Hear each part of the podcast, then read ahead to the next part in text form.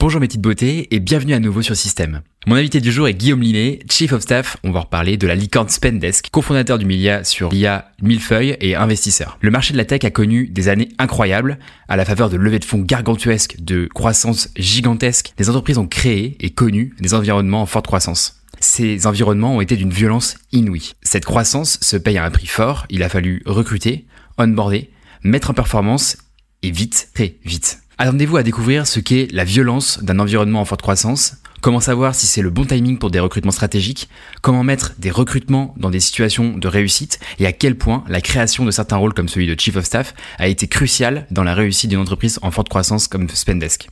Spendesk, c'est la dernière licorne en date, autrement dit, la dernière entreprise française à avoir été valorisée plus d'un milliard d'euros.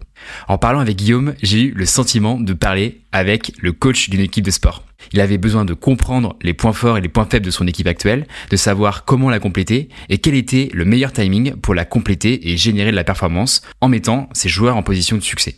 Cette équipe étant internationale, j'ai trouvé marrant le fait qu'il souligne les différences culturelles et je me suis dit que le rôle d'un sélectionneur d'une équipe de joueurs pro, ça doit être quelque chose. C'est une période de l'histoire de l'entrepreneuriat dont je suis certain on parlera encore pendant de nombreuses années. D'abord parce que on aura beaucoup de leçons à en tirer, mais aussi parce que ça a été un immense terrain de jeu, un vrai bac à sable à l'échelle mondiale pour tester l'implémentation de culture, de valeurs au sein d'entreprises privées. Mais à présent, mesdames et messieurs, mes petites beautés, je vous invite à accueillir Guillaume.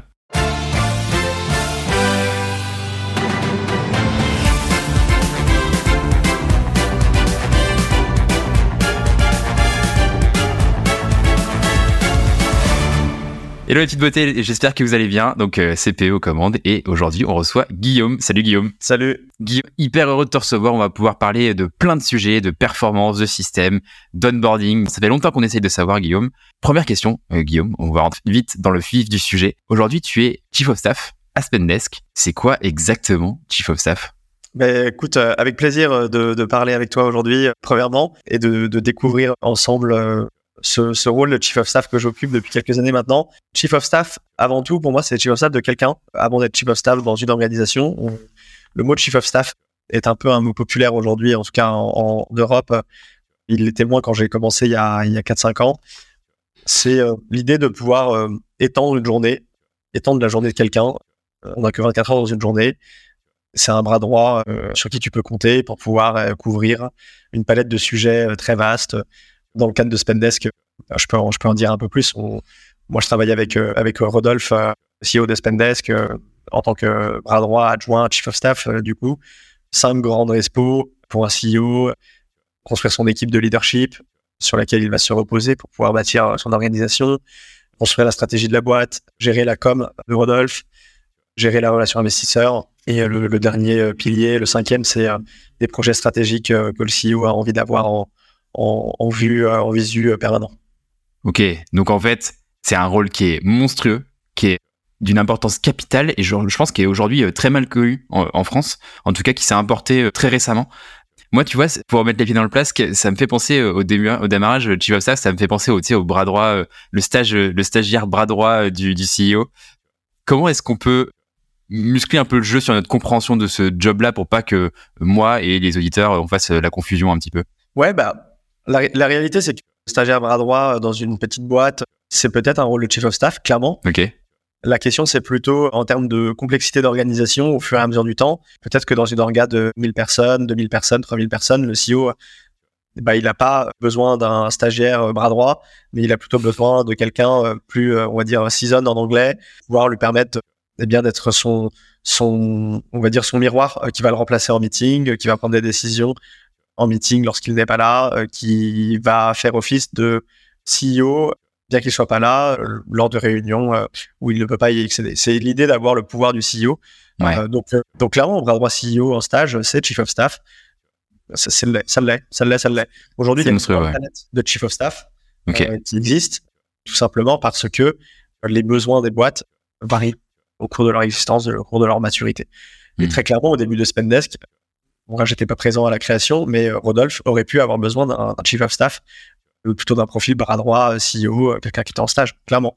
Et euh, d'ailleurs, au moment où on a commencé à structurer aussi l'équipe CEO, on a créé un CEO Office, et j'ai eu plusieurs personnes qui ont travaillé avec moi dans un rôle de stagiaire et qui ont fait office, de stagiaire par endroit, chief of staff, stagiaire. Ouais, t'es en fait un chef de cabinet, quoi. Et t'as aussi un rôle de représentation ce qui est, qui, est, qui est, assez important. C'est-à-dire que, tu vois, Rodolphe, il va pouvoir se déposer sur toi et, et s'alléger de dire, bah, est-ce que Guillaume, il va bien répondre? Enfin bref, c'est un rôle qui est quand même très robuste et sur lequel il, bah, il faut pas se planter, quoi. Ah, faut pas se planter. Bon, on fait, on fait du mieux qu'on euh, c'est clair. en fait, tout ça, ça vient aussi du fit que tu as avec le CEO, l'autonomie qui te donne, la confiance qui se crée. Et, et, je pense que le rôle de chief of staff, l'importance euh, majeure, c'est euh, pour l'épanouissement des deux, c'est à quel point le CEO et le chief of staff se font confiance et peuvent se donner mm-hmm. L'un à l'autre. C'est ça pour moi la clé avant, avant toute chose. C'est intéressant. Et du coup, sur ton rôle, je trouve qu'il y a plusieurs piliers qui sont particulièrement intéressants. Bon, il y a évidemment le pilier qu'on va creuser en, particulier, qui, est le pilier du Monsieur Système, où tu vois, tu as apporté toute une, grille de lecture, une grille d'organisation pour l'organisation. Et puis, il y a aussi ce deuxième sujet que j'ai envie de, de creuser tout de suite, c'est le sujet de construire son équipe de leadership. Moi, je le reformule d'une manière un peu différente pour la compréhension de, de ce podcast. En gros, quand tu accueilles le, leadership type, c'est potentiellement tu des futurs top performers dans ton organisation. En tout cas, tu es censé accueillir la crème de la crème de la crème des nouvelles personnes qui vont amener ton entreprise dans, un, dans une V2, dans un, un nouveau mouvement et plus loin. Comment tu t'y prends, toi, pour euh, intégrer ces nouvelles personnes, les trouver, puis aussi, bah, tu vois, les intégrer euh, en termes de culture, de métier, de performance et les mettre en pertu Ouais, c'est clair. C'est quelque chose de compliqué. Enfin, pas évidemment, mais en tout cas, ça, ça l'est. Déjà, ce qu'il faut, c'est définir le besoin. En premier lieu, comprendre quels sont les leaders manquants aujourd'hui dans l'organisation telle qu'elle est. Il faut aller au-delà de l'aspect, je suis une organisation euh, dans le milieu du software euh, qui fait tel niveau de CA, qui est sur telle géographie. Donc, il faut que je ramène cette personne, ce profil en tant que, par exemple, CRO. Non, ça va au-delà de ça. Ça va, il faut comprendre aussi en interne euh, l'équipe en place. Quelles sont les forces de l'équipe? Quelles sont les faiblesses de l'équipe? Et surtout mhm. se dire, pour aller continuer à grossir, continuer à donner une bonne énergie pour euh, passer les prochaines étapes de, de, croissance, de quel profil j'ai besoin? Et peut-être qu'un Spendesk a besoin de ce profil, là où un Payfit a besoin d'un autre, tout simplement parce que l'organisation elle a été bâtie différemment, avec des profils différents. Ça, c'est hyper important de l'avoir en tête parce qu'on peut très vite aussi se dire, tel profil vient de telle boîte, donc en fait, ça va être un bon fit. C'est archi faux. L'important, c'est le recrutement, vérifier à ce que les compétences que l'on cherche soient matchées par ce candidat et c'est pour une personne qu'on va vouloir closer. Pour ça, on fait appel à des agences de, de recrutement. ça dépend évidemment de la seniorité, mais par exemple, si c'est des profils plutôt internationaux, des agences anglo-saxonnes avec lesquelles on a bossé comme True Search, Renaissance, Riviera, sont des agences qui nous permettent d'avoir accès à une palette de candidats fantastiques. Donc ça, c'est la première chose. Deuxième point hyper important, c'est que le recrutement, pour moi, c'est 20% du chemin. Derrière, il faut que la greffe elle prenne. Et donc, le gros travail, il intervient sur l'onboarding de la personne. Alors, est-ce qu'on peut se faire une petite pause juste sur le recrutement? De ce que je comprends, en fait, tu analyses d'abord, tu fais une sorte de mapping de compétences, et en fait, tu analyses ce qui te manque dans l'organisation. Donc, tu analyses les compétences manquantes, plus que des personnes manquantes. Ah ça? oui, oui, oui, Déjà, en fait, il faut pas penser personne. Enfin, en tout cas, je pense que c'est une bêtise de penser personne. Ouais. Tu, tu, vois, on pourrait se dire, on a personne en DRH, on, on, on prend une DRH. Et en fait, c'est pas vraiment ça le sujet. Non. C'est plutôt se dire, peut-être qu'en fait, la boîte n'a pas besoin de DRH. On pense qu'on faut une DRH ou un DRH parce que boîte haut, euh, c'est normal que, mais en fait, on a-t-on vraiment besoin? Peut-être qu'il y a quelqu'un en interne dans l'équipe actuelle qui a une appétence pour ce sujet, qui peut prendre cette casquette en plus de son rôle. Et peut-être qu'en fait, la prio pour la boîte, bah, c'est pas la, la partie RH, Peut-être que le top prio aujourd'hui, c'est le marketing. Et en fait, il faut penser que marketing, que marketing, que marketing. Et l'aspect RH, on va le mettre de côté. Pas au sens où on ne s'intéresse pas aux gens. C'est pas ça. Mm. C'est plutôt être clair à se dire, le focus, il est sur marketing. Donc, tout ce qui va être autour d'une palette, peut-être de, de compétences ou de, de, de voilà, de, de, de, travaux, eh ben, ça va être beaucoup moins important. Et après, pour éviter les frustrations, je pense que c'est bien de le dire à l'équipe et à l'organisation, leur dire, bah, en fait, ces sujets-là, on va pas les faire parce que c'est pas le plus important aujourd'hui. Il faut qu'on regarde là-bas. Et c'est là où la distraction peut être assez importante, c'est de se dire que plein de choses sont importantes. Je sais pas, euh, genre euh, tel outil, plein de boîtes longues. Pourquoi nous on l'a pas? Bah oui, c'est vrai. Est-ce que c'est si important? Ah bah non, en fait, peut-être pas. Bon bah vas-y, on n'en parle pas. Donc c'est pour ça qu'il faut, je pense qu'il faut avoir la tête assez froide là-dessus et, et, et, regarder purement la partie compétences et euh, très intéressant. Ce qui est important, c'est que dans un job ou même quand tu regardes un peu euh, le, les axes de leadership de manière générale, euh, il y, a, y, a, plein d'axes différents. C'est par exemple, on peut dire qu'il y en a 10. Tous sont importants, mais tous ne sont pas prioritaires. Et donc, si par exemple il y a des axes qui manquent dans la boîte, c'est pas pour ça qu'il faut aller les chercher, parce qu'en fait, peut-être que c'est pas du tout prioritaire. les leaders à aller chercher, je pense qu'il faut aller les chercher sur les axes dits prioritaires et pas se dire un tel a plein de compétences qui sont top, qui Mhm. sont importantes, mais en fait, elles sont pas du tout prio aujourd'hui. Et donc, en fait, c'est une perte de temps. C'est hyper intéressant ce que tu dis. Et du coup, ça me pose une question, euh, et je rebondis encore sur ce sujet-là, mais est-ce que tu es plutôt proactif dans la recherche de, de- de personnes ou d'abord tu attends d'avoir un manque justement sur les compétences? Je te donne un exemple. Est-ce que par définition tu vas te dire ah bah demain il va me falloir euh, un directeur marketing parce que j'ai envie de me développer ma boîte et donc en mode un peu accélération? Ou alors est-ce que tu te dis j'ai un manque de compétences marketing et du coup ça m'empêche d'aller plus loin et donc je vais recruter à ce, à ce moment-là? Je pense que c'est un peu les deux. En fait, c'est le CEO dans sa conversation aussi avec ses leaders où il, le CEO déjà, c'est quand même cool s'il se fait coacher et qu'il a euh, des, des personnes référentes extérieures qui ont vécu la phase qu'il vit pour pouvoir euh, bah, lui, lui donner des conseils. Et en Ouais. fait, après, c'est dans les one-one avec les employés où le CEO peut percevoir des signaux faibles qui lui permettent de voir si euh, la personne arrive à trouver euh, les réponses à ses questions, a besoin d'être encore plus coaché, a besoin peut-être d'un manager en fait finalement euh, que lui ne peut pas être. Et s'il se rend compte au bout d'un moment, en fait, cette personne n'est pas en mesure de délivrer, de trouver les réponses à, un- à une stratégie qu'il veut opérer, voilà, des axes prioritaires et un peu un peu démuni. Bah. C'est dans ces moments-là où tu as des signaux qui te permettent de te dire ah, il va falloir que quelqu'un euh, accompagne cette personne ou en tout cas emmène cette équipe, cette fonction beaucoup plus loin. Est-ce que ça peut être moi Peut-être pas. Et donc si c'est pas moi, eh, il faut que je recrute quelqu'un pour le faire. C'est là où tu te dis qu'il faut qu'il faut du coup vraiment actionner. Alors après, la réalité, c'est que dans une industrie donnée, euh, si on prend l'industrie du SaaS, tu as quand même des patterns assez clairs d'organisation, de fonctionnement. Donc, euh, tu découvres pas tout euh, sur le terrain comme ça. tu as quand même des benchmarks qui existent. Et si les benchmarks ont quand même vocation à te donner des références. C'est heureusement, vraiment, vraiment au pied de la lettre toujours pour, euh, pour, pour comprendre aussi euh, si ça s'applique à son organisation et, regarder euh, qui on a déjà dans, en tête. Déjà de base, faut se dire que recruter quelqu'un, c'est un risque au sens où c'est quelqu'un de nouveau, neuf. Euh, Là où l'organisation, elle est déjà en place, elle existe, elle vit avec des gens qui travaillent de, ensemble depuis quelques semaines, quelques mois.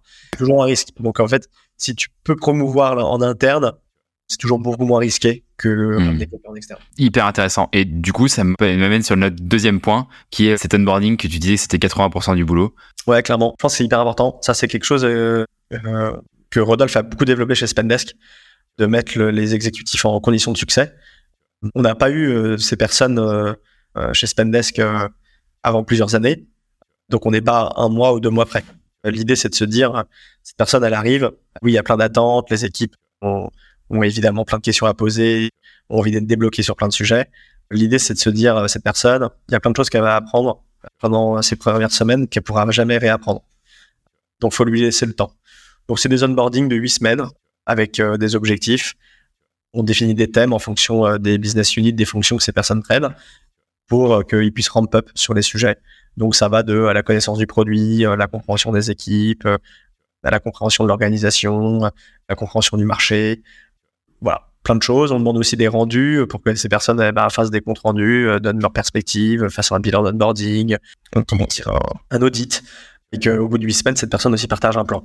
Également en termes de, en termes de d'onboarding, Rodolphe euh, il y dédie beaucoup de temps, c'est-à-dire qu'il passe plusieurs heures par semaine avec cette personne, avec euh, des, des, des weekly, euh, notamment des rétros à la fin de la semaine pour vraiment Ouais. temps sur ce que la personne a appris, sur ce qu'elle a compris, euh, que, Rodolphe puisse revenir aussi sur les interactions qu'elle a eues avec telle telle équipe. Et ça, je pense que ça aide. En tout cas, les execs comme on- sont hyper, euh, on va dire, redevables. euh, Je trouve que, que, que c'est top. Vraiment, Ok. tous, euh, on est super content d'avoir ça. Et moi, du coup, je les aide aussi à appréhender cet onboarding, Ok. en les faisant naviguer dans leur regard, en définissant les, en définissant les rendus. Ouais. Ok, donc si je comprends bien, on a un onboarding qu'on va disséquer en plusieurs moments, plusieurs objectifs, et du coup, l'objectif, ça va être d'atteindre ces objectifs en termes de système, et ça va se mêler aussi à des one-one euh, réguliers avec le manager, en l'occurrence le CEO. Exactement. Et toi, du coup, qui vient en support pour euh, faire avancer, checker euh, les box, est-ce qu'on a, on a accompli les, les objectifs qu'on s'était fixés, quoi. Faire des sessions avec eux pour, pour leur donner de la connaissance, en fait. Ok, ça marche. Et du coup, si tu fais un peu une rétrospective de, de tout ça, est-ce que tu es content de ce que tu as délivré en termes d'onboarding Est-ce qu'il y a des choses que tu aurais préféré améliorer? Qu'est-ce qui fait que ça n'a pas marché? Enfin, tu vois, euh, tous ces sujets-là. Parce que, encore une fois, c'est tu as une organisation en top performance. Donc, euh, Spendesk, typiquement, c'est typiquement le, genre d'organisation vois, qu'on appelle high performing. Et d'un côté, tu as des individus qui sont censés être des top performers qui intègrent cet environnement-là. Donc, je pense qu'en termes de culture, en termes de mouvement, en termes de dynamique, ça doit être euh, assez tumultueux, on va dire. Donc, qu'est-ce que tu en penses toi de ça? Moi, je pense que globalement, on est très satisfait. On en est très très satisfait. C'est pas quelque chose qu'on a commencé à faire au, tout début. On a appris en faisant. C'est en faisant aussi des, des retours sur des onboarding qui étaient moyens. On s'est dit qu'il fallait qu'on l'améliore et qu'on y passe du temps. Donc c'était un élément majeur. Ça prend tellement de temps de recruter les gens que c'est vraiment trop dommage de pas de pas les mettre en bonne condition de succès. Donc ça c'est un, point. Après quand ça marche pas, je pense que ça marche pas forcément. Euh, c'est pas forcément pour des raisons de d'onboarding ou, autre. Ah, il y en a forcément un peu, euh, bien sûr, mais c'est plus euh, des moments donnés de la du stade de la boîte ou ou, en fait les, les profils des personnes recrutées en termes de personnalité, en termes de d'appétence ne matchaient pas forcément le, euh, tu vois, le développement du, de l'entreprise. Ça peut durer, ça peut marcher. Enfin, très souvent, ça a marché un temps. Ouais. Et c'est au bout d'un certain temps, en fait, ça ne marche plus parce que la boîte évolue et parce qu'en fait, comme toute personne, eh bien, il arrive que les enjeux, les enjeux personnels et, euh, et les appétences professionnelles euh, ne soient pas en lien avec l'évolution de la boîte. Donc, ouais. C'est vrai que je trouve globalement, tu vois, sur l'intégration de, de, managers en particulier, tu as toujours ce, et même de personnes, par exemple, en reconversion, c'est un peu le même sujet, je trouve. Il y a toujours cette, ce, côté de est-ce que tu as vraiment accouché de ce que tu as envie de faire comme next step? Je te donne un exemple. Tu vois, j'ai onboardé pas mal de, de profils en reconversion dans mes équipes. Et c'est vrai que sur les entretiens, ils sont trop forts, évidemment, parce qu'ils ont plus d'expérience et donc euh, ils cartonnent tout. Mais en revanche, au bout de six mois, tu te rends compte que ces personnes-là, qui sont souvent plus âgées, ont par exemple des envies d'évolution plus rapides ou sont en fait étaient un peu dans le déni de est-ce que j'avais vraiment envie de faire ce job-là? et avaient peut-être des inspirations qui étaient un peu différentes en termes de timing de leur vie, etc. J'imagine que ça doit être un peu pareil pour euh, de ton côté. Ouais, c'est clair et complètement. Et, euh, et en plus de ça, c'est des personnes expérimentées qui ont l'habitude de passer des entretiens, qui ont fait passer des milliers eh d'entretiens, qui les maîtrisent parfaitement. C'est euh, sûr. Et donc, et donc c'est aussi pour ça que dans les process de recrutement, de plus en plus, pour des profils très expérimentés, ça se fait plutôt sur des recommandations, des, ah des calls de, des, euh, les ref checks sont hyper importants. Raconte-moi avec qui t'as bossé avant, envoie-moi les numéros, euh, je leur parle, et ils racontent comment ça se passait le quotidien, etc. Ça, c'est ok, ouais. Et donc, et après aussi, il y a un autre point euh, qui est assez intéressant, je trouve, qu'on a pu vivre chez Spendesk, est, qui est peut-être mhm. assez unique en France, c'est qu'on a créé une équipe internationale en termes d'exécutive de par les ambitions de Spendesk qui sont euh, internationales. Spendesk est présent euh, un peu partout en Europe. Et de surcroît, on a des complexités géographiques assez importantes de par la culture de ces géographies. Et donc, on a intégré des execs euh, de, cultures différentes. Et c'est quelque chose qu'on n'avait pas forcément aussi bien mesuré, c'est-à-dire à quel point ces gens ont des cultures différentes et donc ne travaillent pas de la même manière, ne disent pas les choses de la même manière, ne parlent pas le même anglais. certains n'ont pas l'anglais comme langue native et créent beaucoup, beaucoup en fait de, de richesse. Déjà, c'est le premier truc. Ouais. Et mais aussi de complexité opérationnelle. Ok. T'as un exemple concret, tu vois, de, de, de complexité ou tu vois de moments un peu un peu bizarres ou étranges, un truc comme ça? Enfin, un exemple qui peut qui peut devenir. Ouais, bah c'est euh, déjà la culture euh, européenne entre entre Européens et euh, Américains. La culture du feedback est pas du tout la même. Des Français qui parlent anglais, ils peuvent dire des choses en anglais qui vont être mal comprises parce que exemple tu dis euh, it's interesting, euh, tout français va, peut dire ça en mode ça m'intéresse et tout. Un anglais, il comprend ça en mode ok, bon, en gros, euh, en gros tu te rends fou quoi. Des choses comme ça. Et en fait, officiel et pas forcément dit de façon et plutôt officieux, etc., etc. Et, après, d'un point de vue ça, c'est, je trouve que c'est intéressant aussi. La vision américaine, européenne est assez différente où l'Europe est très, on va dire, sales-led dans l'approche historique là où, euh, où les US sont plus euh, product-led. Et donc, ça crée aussi des, des, des, compréhensions, des visions stratégiques de la croissance euh, très différentes. voilà, ça c'est un point important. Ok, trop intéressant. On a parlé beaucoup de, du coup de ce pilier de d'onboarding et de recrutement des, top performers. Spendesk est connu du coup pour le côté high performing. Est-ce qu'on peut revenir un petit peu sur ce, pilier-là qui est, je pense, très important? Typiquement, tu vois, on, peut parler de culture de la performance, comment est-ce que tu la mesures, comment tu l'as mis en place, parce que je pense que c'est un cas d'usage, Spendesk, à ce niveau-là, qui est quand même assez euh, original et atypique, même sur la place parisienne, de, ce que j'ai pu comprendre. Je pense qu'il y a deux types de personnes, du coup, euh, dans une organisation pour mesurer la performance. A des personnes qui sont très euh, drivées, euh, résultats tangibles, par exemple les équipes commerciales, que ce soit Bindi ou AE, enfin c'est un nombre de logos, un nombre de pots, un booking close, enfin donc c'est très très tangible. Donc le premier axe pour pouvoir mettre une bonne culture de la performance en sales, c'est d'être capable de mesurer je vais juste préciser les termes parce que je sais que je me fais taper sur les doigts après dans les commentaires. C'est BD, c'est business developers, donc les personnes qui vont chasser des opportunités business, qui vont aller à l'encontre de, prospects. C'est les account exécutifs, ceux qui vont closer les deals, qui vont signer, donc qui vont pouvoir prendre la deuxième partie du, du cycle de vente. Et la booking value, du coup, c'est la, la, valeur supposée du, du deal, donc de, de l'affaire qui va être qui va être closée. Ouais, exactement. donc, donc ça, typiquement pour ce type d'organisation, c'est c'est par définition du rôle très euh, performance euh, orienté performance.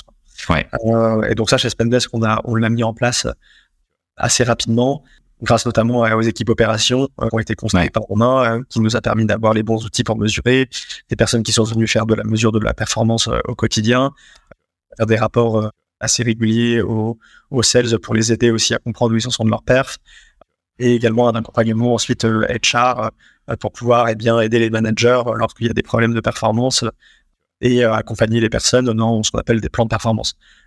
L'idée, c'est de pouvoir mettre tout le monde à un niveau euh, au top du top, avoir des référents standards, des personnes qui surperforment, qui vont aussi coacher les autres personnes en créant une dynamique vraiment collective pour pouvoir faire en sorte que tout le monde soit tiré vers le haut.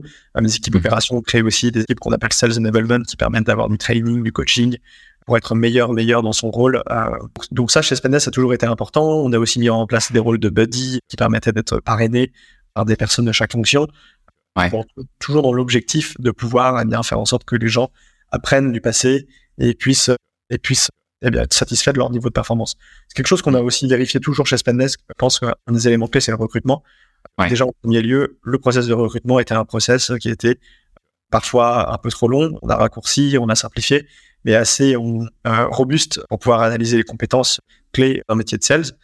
Et ça, ça part de là. Ça part vraiment hmm. du, process de recrutement où, euh, où c'est pas facile de pouvoir être recruté chez Spendesk et du coup assez euh, challenging. Ça, c'est ouais, okay. au milieu, côté, côté vraiment sales. Et après, sur toutes les autres fonctions qui sont moins des fonctions où on peut mesurer la performance au quotidien, je pense que là, ça passe beaucoup par le coaching des managers, lui permettre d'être un bon managérialement parlant. Souvent, c'est des personnes qui sont managers pour la première fois. Donc, on, a beaucoup, beaucoup investi dans euh, des formations pour managers, que ce soit en externe au tout début avec des experts qui venaient nous coacher. Et, euh, aussi, on a beaucoup investi en HR, en, RH, pour avoir des, ce qu'on appelle du coup des HR VP, euh, business partners, qui permettaient de aider, accompagner les managers dans la façon de mesurer la performance de leurs équipes et de pouvoir eh bien par exemple, délivrer des bons feedbacks, euh, des feedbacks continus, plutôt que de faire des feedbacks de façon annuelle ou biannuelle. Euh, ça permet de pouvoir forcer l'apprentissage continu et l'amélioration continue. Et après, toi, dans, en termes de process de performance, de revue de performance, on a instauré mmh. des process, on va dire, plus euh, sanctuarisés, où on fait des performance reviews deux fois par, deux fois par an, pour et bien acter de façon plus officielle des, des changements de niveau, puis faire des bilans, de prendre de prendre plutôt euh, plus de temps entre un, manager et, et, ses équipes pour pouvoir parler de la, du semestre passé. Toi. Ok, hyper intéressant. Donc si je résume, on a un premier point qui est à l'entrée, donc avec euh, typiquement la densité de talent sur le recrutement, on est très exigeant, on va essayer vraiment de prendre la crème de la crème, d'à la fois écrémer les personnes qui sont moins compétentes en se concentrant uniquement sur le, les personnes qui sont super compétentes. Et on a à la sortie ainsi des cycles, des rythmes de revue de performance qui sont euh, biannuels, et euh, même voire plus, hein, avec les managers qui donnent des boucles de feedback euh, très régulières. Et à l'intérieur, on a quand même cette culture de performance qui est épaulée notamment par la partie HR. À part le fait de mesurer, comment ça se concrétise une mesure de la performance, enfin en tout cas une culture de la performance de, du côté de Spendesk, une organisation comme ça? Pour ajouter aussi à ce que tu disais sur le recrutement, je pense à un ouais. que je recommande qui s'appelle Work, Work Rules, qui a été écrit. On mettra dans le, la description du coup. les référents qui euh, raconte des choses très intéressantes sur euh, comment Google s'est développé avec des enjeux de recrutement colossaux où euh, Google devait doubler ses équipes tous les ans pendant très longtemps. Donc c'est, tu passes de 1000 à 2000, à 5000, à 10 000, 20 000, 40 000, etc. C'est colossal en termes d'acquisition de, talent. Si tu veux avoir c'est fou, très fort, très dur. Enfin, en termes de process, c'est monstrueux. Et donc, typiquement, ils le disent clairement, si tu as un euro à investir en HR, fais-le en recrutement et ne le fais pas en formation. Parce que former quelqu'un, accompagner quelqu'un qui est moyen, tu le rendras très bon. Ça prendra un peu de temps. Recruter quelqu'un de très très bon, t'as pas besoin vraiment de l'accompagner, de le former. Donc, si t'es dans des mécanismes de boîte où t'es amené à, grossir beaucoup et ton enjeu c'est est vraiment plutôt dans la, croissance des effectifs, euh, bah, vaut mieux recruter des, des top performers d'entrée de jeu et donc mettre de l'argent dans le recrutement. Euh, ok. Être sûr de gagner. Ça, c'est, c'est incroyable comme point. Ça me fait penser au, livre euh, Une règle, pas de règle, enfin No Rules Rules en, en anglais, qui est fait par Reed Hastings, le, fondateur de Netflix. D'ailleurs, euh, cher auditeur, je vous recommande euh, cette lecture qui est, je pense, ma préférée, en fait, hein, tout simplement, sur les livres business. le livre est monstrueux et et aussi de ça dont je voulais te parler. Il y a vraiment ce côté de densité de talent où, en fait, le principe de base de ce que tu dis, c'est vaut mieux prendre quelqu'un de, très bon de base et l'emmener pour qu'il devienne légendaire plutôt que de prendre quelqu'un de moyen l'emmener sur très bon. En termes de coût sur l'organisation, ça sera mille fois meilleur. Et je crois aussi, pour compléter, ce qu'il explique, c'est que quand t'as quelqu'un de moyen, en fait, t'as deux scénarios. Soit il va tirer le monde vers le bas, soit il va tirer les personnes vers le haut parce que euh, il a réussi à surmonter les difficultés. Mais ce scénario-là, il est quand même assez rare. Et en fait, une personne qui est en sous-performance, ça peut faire le, côté pomme pourrie, en fait, sur les organisations. Complètement d'accord. Complètement. Complètement. Complètement. Et après, euh, je pense qu'il faut le mettre ça dans le contexte de Spendesk, qui euh, Bien sûr. comme une boîte en hyper-croissance, une ambition de conquérir un marché, euh, voilà, avec des moyens colossaux. Je pense que c'est pas la même chose pour toutes les boîtes, évidemment. Et comme Spendesk, c'est clair que on met toutes les choses de son côté, se donner le moyen de ses ambitions, on est obligé de, de, d'être intransigeant sur le recrutement pour pouvoir compter sur les personnes et avancer quoi. C'est clairement. Carrément à ceci près, tu vois que je pense que dans tous les cas, moi, tu vois, le learning que j'ai, c'est euh, en termes de recrutement, il faut toujours euh, mettre le paquet, en tout cas, euh, être extrêmement exigeant, parce que le nombre de fois où j'ai pu accueillir dans mes équipes des personnes, pas qui étaient mauvaises, mais simplement qui n'étaient pas inspirées par le job ou qu'en fait qui étaient, un mauvais match sur le job qui étaient potentiellement des performeurs sur d'autres jobs, ça fait passer du temps, c'est fatigant pour le manager parce que sur l'onboarding, c'est très fatigant. Et c'est pas à rendre service à la personne non plus parce qu'elle est souvent mise en position de, de défaite. Et donc, euh, enfin, tu vois, sur le long terme, c'est c'est pas c'est pas cool pour sa santé mentale non plus, quoi. donc, je pense que notre rôle et le learning, enfin, l'apprentissage qu'on peut en tirer, c'est soyez ultra exigeant avec le recrutement et les personnes que que vous recrutez. Quoi. Ouais, complètement. Et moi, j'ai vécu exactement la même chose aussi. Et, et du coup, le, avec le recul maintenant, parfois, en fait, je, je, je préfère ne, ne pas recruter plutôt que recruter euh, quelqu'un qui euh, que j'estime ne pas être euh, voilà stellaire dans le job enfin dans la façon dont je percevais en tout cas là, le fait que cette personne prenne le rôle. Je préférais même pour ma pour sa charge mentale pour ma charge mentale pour l'efficacité l'efficience voilà que que, que que en fait je sois plutôt ce c'est super dur euh, en recrutement parce que tu as toujours ce faux mot en se disant mais ça se trouve c'est un tueur que j'ai en face de moi, une tueuse hein, bien sûr en face de moi. Et tu as toujours un peu ce côté faux mot en mode ouais c'est sûr il va tout casser. Mais en général, dit-on euh, qu'on utilise tout le temps c'est euh, quand il y a un doute il y a pas de doute et en général c'est quand même c'est quand même avéré quoi. Enfin il y a, y a peu de fois où on se trompe. Hein. Ça c'est vrai à condition que le process de recrutement il ait été bien compris que tu aies bien fait ta scorecard, c'est-à-dire que tu bien mappé les compétences requises, tu bien réfléchi à ce dont tu as besoin, c'est quoi les jobs, euh, qui, ce qu'on appelle les jobs to be done, les tâches qui vont être faites, et que fort de ça, d'une compréhension très claire de, du taf à faire, tu puisses te dire si oui, la personne match les compétences ou pas. Parce que très vite, beaucoup, dans beaucoup, beaucoup de, d'organisations, en fait, le recrutement, c'est quand même une science, quoi. Compétences et tout, on peut tout mapper. Ouais, c'est des stats. On font des, des, des tests et tout. Enfin, tout mapper, quoi. Donc, donc ça, faut l'avoir en tête. Et, le côté, quand il y a un doute, il n'y a pas de doute, mais que le process est très bancal, que les, les, interviews sont pas préparées, les questions sont euh, toujours un peu les mêmes d'une interview à l'autre, on va pas dans le détail des jobs. Bah, en fait, c'est plus des biais cognitifs que de créer le doute versus une bonne analyse des compétences, quoi. Ça, ouais, c'est clair. Et du coup, dans, dans le cadre où tu n'as pas des processus robustes, tu te retrouves à recruter des potes de potes ou des gens que tu connais par un tel. Et tu vois, en fait, tu recrutes parce qu'ils ils te ressemblent et tu te retrouves avec une boîte de, de, de clones, en fait. C'est souvent ce que je vois, en tout cas. En plus, ça se trouve, c'était même pas des bonnes idées. Trouver dans des situations. Carrément. C'est vraiment, c'est dommage parce qu'en fait, t'as un mélange émotionnel de plein de choses, le perso, des gens qui sont des amis, en fait, qui sont dans ta boîte et en fait, t'aurais jamais dû faire ça. c'est clair. Et là, c'est mauvais, c'est mal parti en général. des signaux faibles, pas pas hyper ouf. Il y a aussi d'autres points, tu vois, sur la culture de, de Spanish. Je sais pas si tu les avais euh, en tête sur la culture de performance, si tu en as en tête. Moi, il y a le sujet du, de liberté et responsabilité que je retrouve vraiment beaucoup. Euh, je sais pas si tu as des sujets là-dessus de ton côté. Si, bah ça, je pense, ça part des valeurs aussi de Rodolphe, euh, de ce qu'il a voulu faire la boîte et, et comment il considère une, une boîte déjà de base, où il axe beaucoup sur la liberté, le, le fait de donner de l'autonomie aux gens et que pour lui, c'est dans, et je partage son opinion, c'est dans dans des environnements tels que celui-là euh, que les gens euh, se surpassent et, euh, et se sentent le mieux et en autonomie. On- je pense que le micromanagement, euh, je connais peu de gens qui aiment le micromanagement. C'est clair. Donc, euh, donc ça, c'est une force. Et la force, c'est du coup de pouvoir réussir à créer cet écosystème, cet environnement.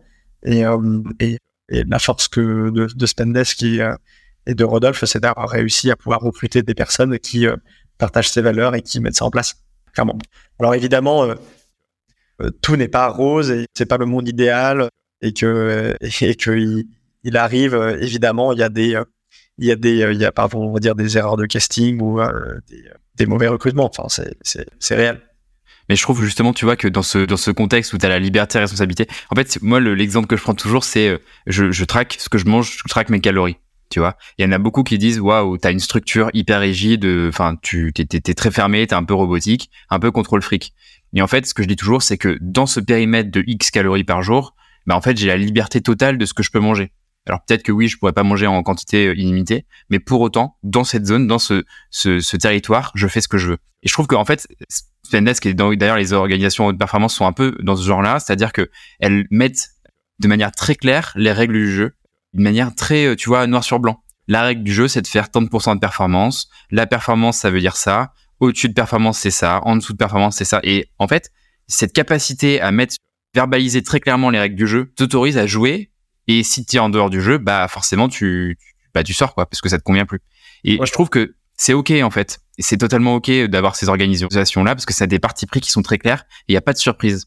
et, et j'ajouterais à ça aussi c'est les règles du jeu c'est hyper important c'est hyper Ouais. important de définir un cadre que Ouais. le cadre euh, soit le plus clair possible et que les gens le comprennent le, du mieux possible non seulement sur la performance comme tu le dis mais je pense Ouais. que ça va aussi sur les valeurs de la boîte Ouais, totalement. comportements qui sont euh, des comportements autorisés, des comportements qui sont pas autorisés. Et en fait, bien mélanger aussi les deux, c'est-à-dire que le cadre, c'est la somme de tout ça. Et, et demain, et même aujourd'hui et hier, quelqu'un qui est top performer dans son job, mais qui a des comportements déplacés qui ne sont pas en lien avec les valeurs de la boîte et, et le vivre ensemble que Rodolphe a voulu inst- instaurer, et ben en fait n'a pas sa place euh, chez Spendesk. Ça dégage, ouais.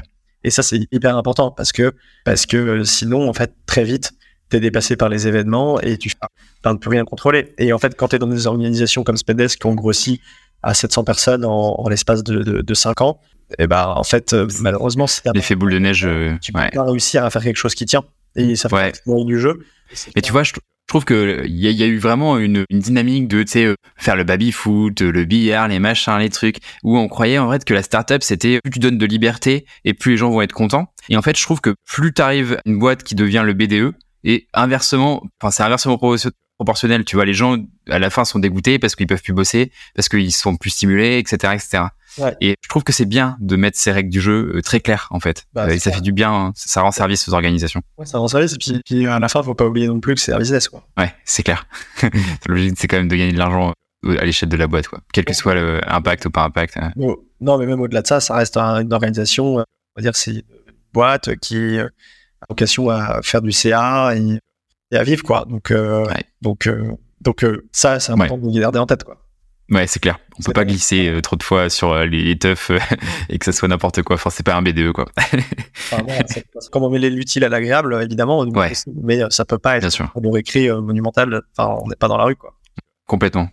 Il y avait un sujet sur lequel je voulais revenir aussi, c'était, euh, en fait, t'as as connu Spendesk aussi pendant des, des zones un peu tumultueuses de Covid, etc.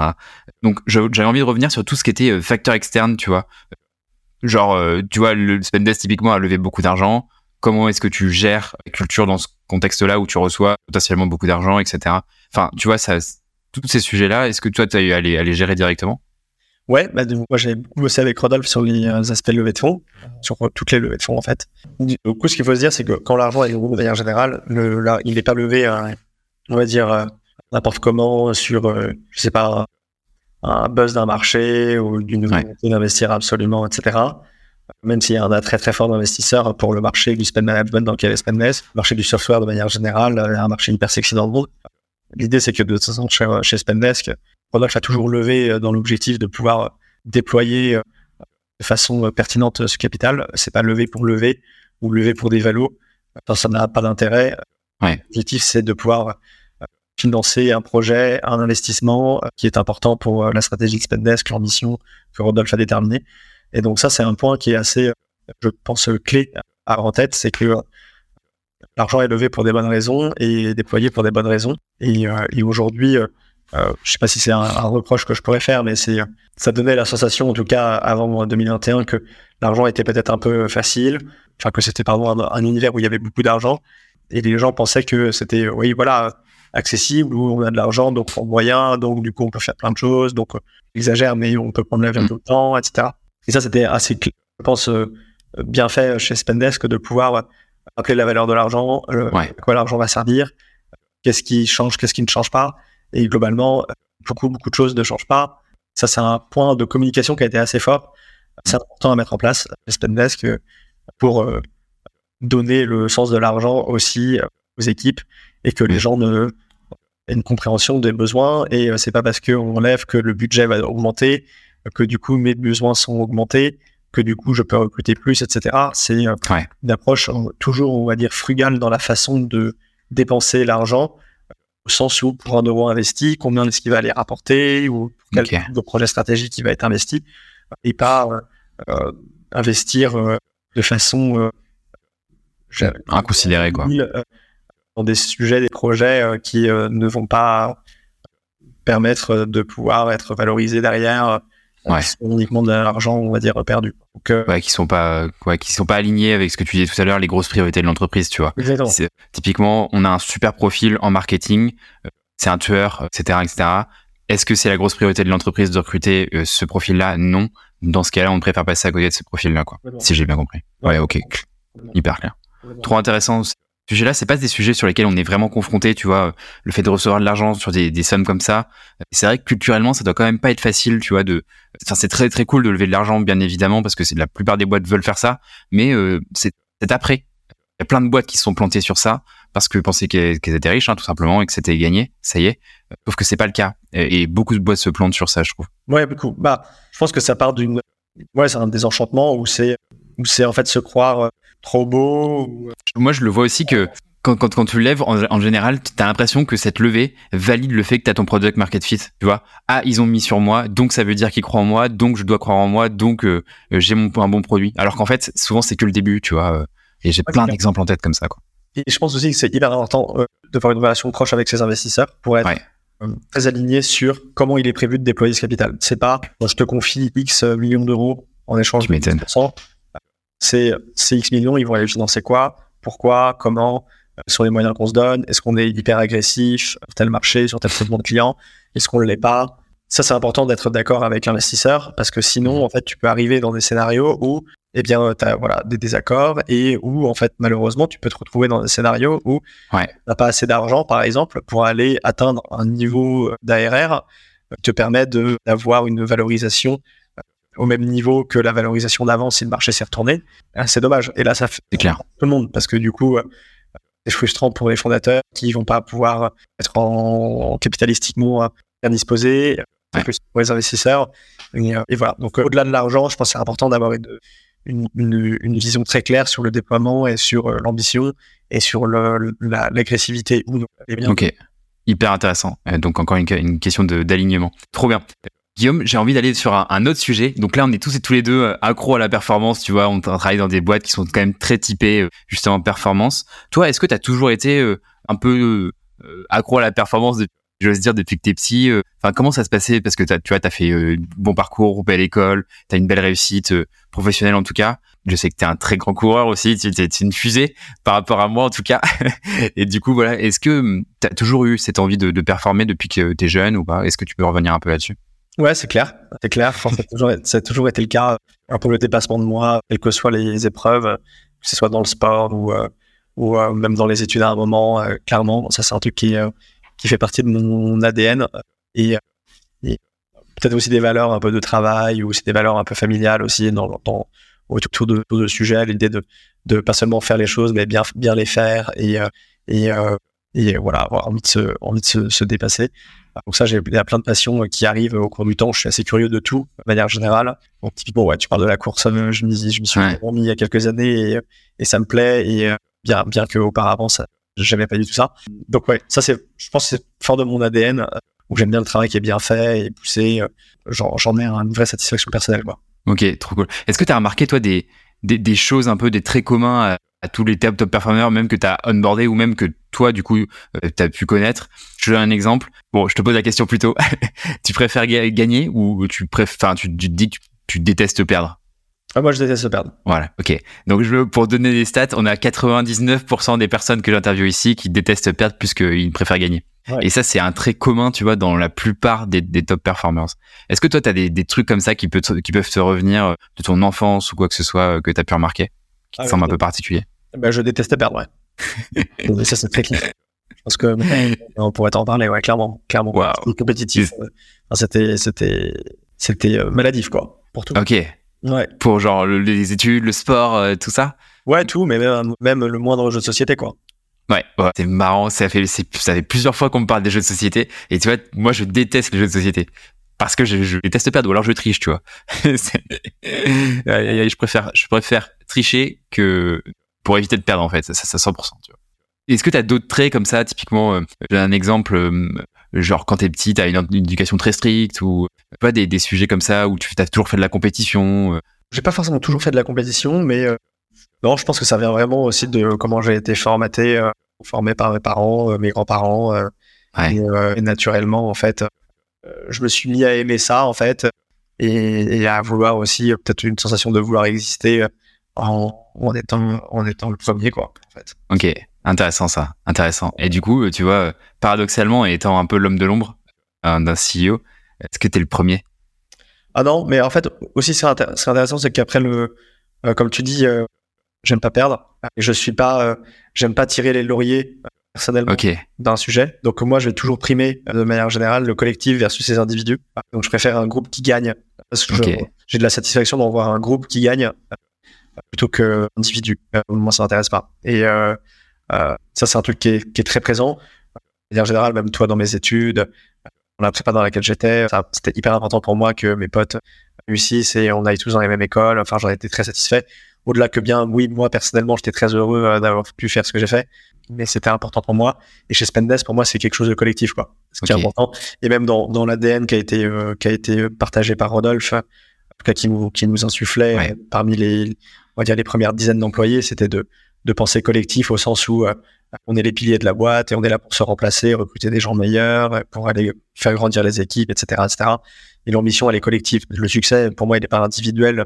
J'ai aucun euh, satisfaction à pouvoir me dire que je suis le meilleur euh, of staff, ou je suis le meilleur head of sales, ou le meilleur CSM. Ça m'intéresse pas. Moi, je préfère que Eh ben- euh, surperforme euh, et que j'ai fait par- que j'ai pu faire partie de l'aventure et pu aider à, à faire ça, toi.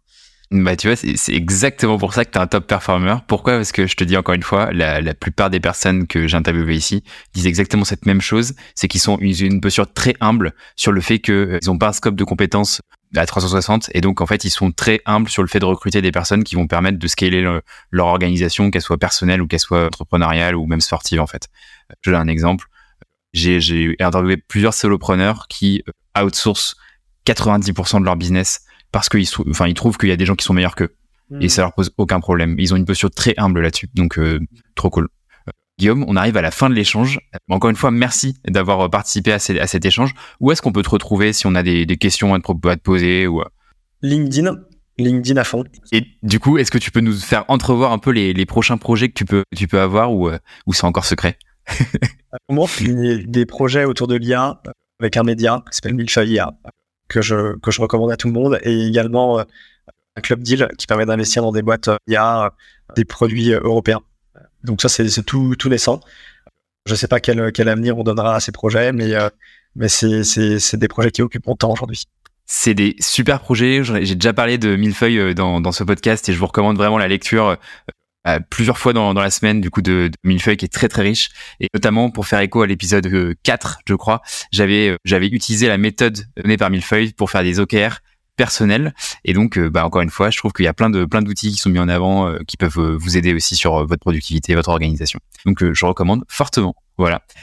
Merci Guillaume, en tout cas c'était trop cool de, de, de, te recevoir. Encore une fois, j'espère que, chers auditeurs, l'épisode vous aura plu, vous aura apporté de la valeur.